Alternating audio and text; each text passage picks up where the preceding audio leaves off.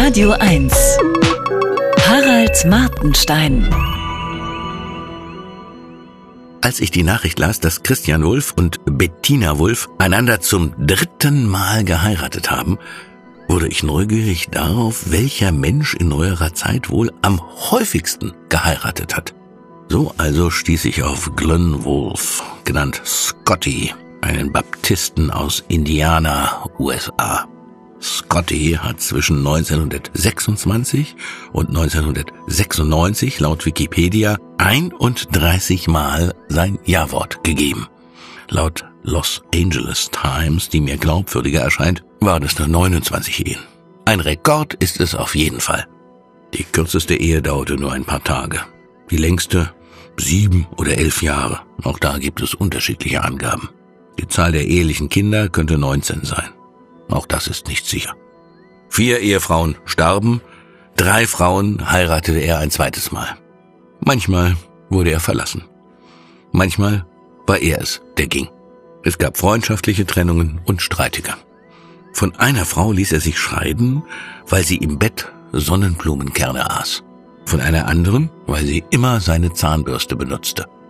Die Frauen waren oft jung, manchmal aber auch Großmutter. Sie konnten ein solides Bauernmädchen sein oder eine Prostituierte. Alle sahen wohl ziemlich gut aus. So entnehme ich es meiner Hauptquelle, dem großen Scotty-Porträt in der Los Angeles Times.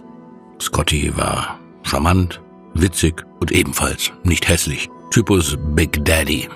Zeitweise verdiente er wohl recht ordentlich, hatte ein Hotel, trat als Prediger im Radio auf, verkaufte Versicherungen, in dem Porträt wurde beschrieben, wie Scotty üblicherweise das Herz seiner Ehefrauen gewann.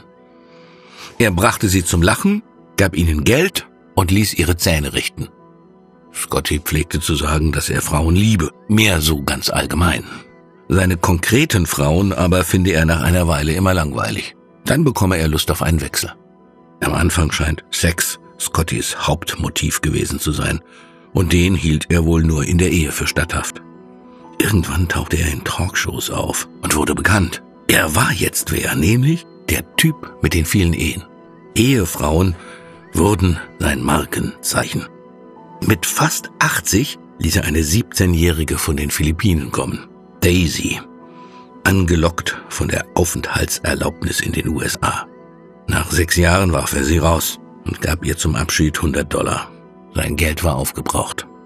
Danach heiratete er aus Showgründen und für die Medien Linda. Naturgemäß schon älter, denn sie war die Frau mit den meisten Ehen. Sein Gegenstück. 23 Ehemänner bis dahin. Nach einer Woche reiste sie ab.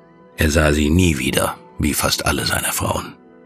Ein Jahr später wurde sie seine Witwe. Immerhin als einzige.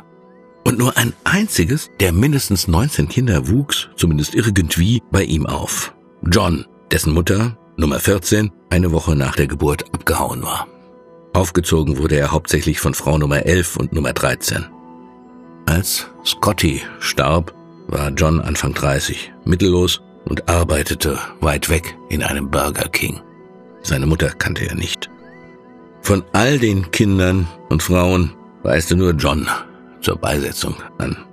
Scotty war verwirrt im Heim gestorben und hatte zuletzt angekündigt, demnächst werde er Lady Diana heiraten. John erfuhr, dass sein Vater ihn kurz vor seinem Tod enterbt hatte. Einziger Erbe war der Besitzer des Copyshops, wo Scotty immer seine Ehe- und Scheidungsurkunden kopierte. Scotty hinterließ 336 Dollar. John ging, darauf deuten die Berichte hin, wohl trotzdem zur Trauerfeier. Die Urne des Mannes, der sich so oft gebunden hatte, wurde in einem Gemeinschaftsgrab beigesetzt. Anonym. Harald Martenstein auf Radio 1.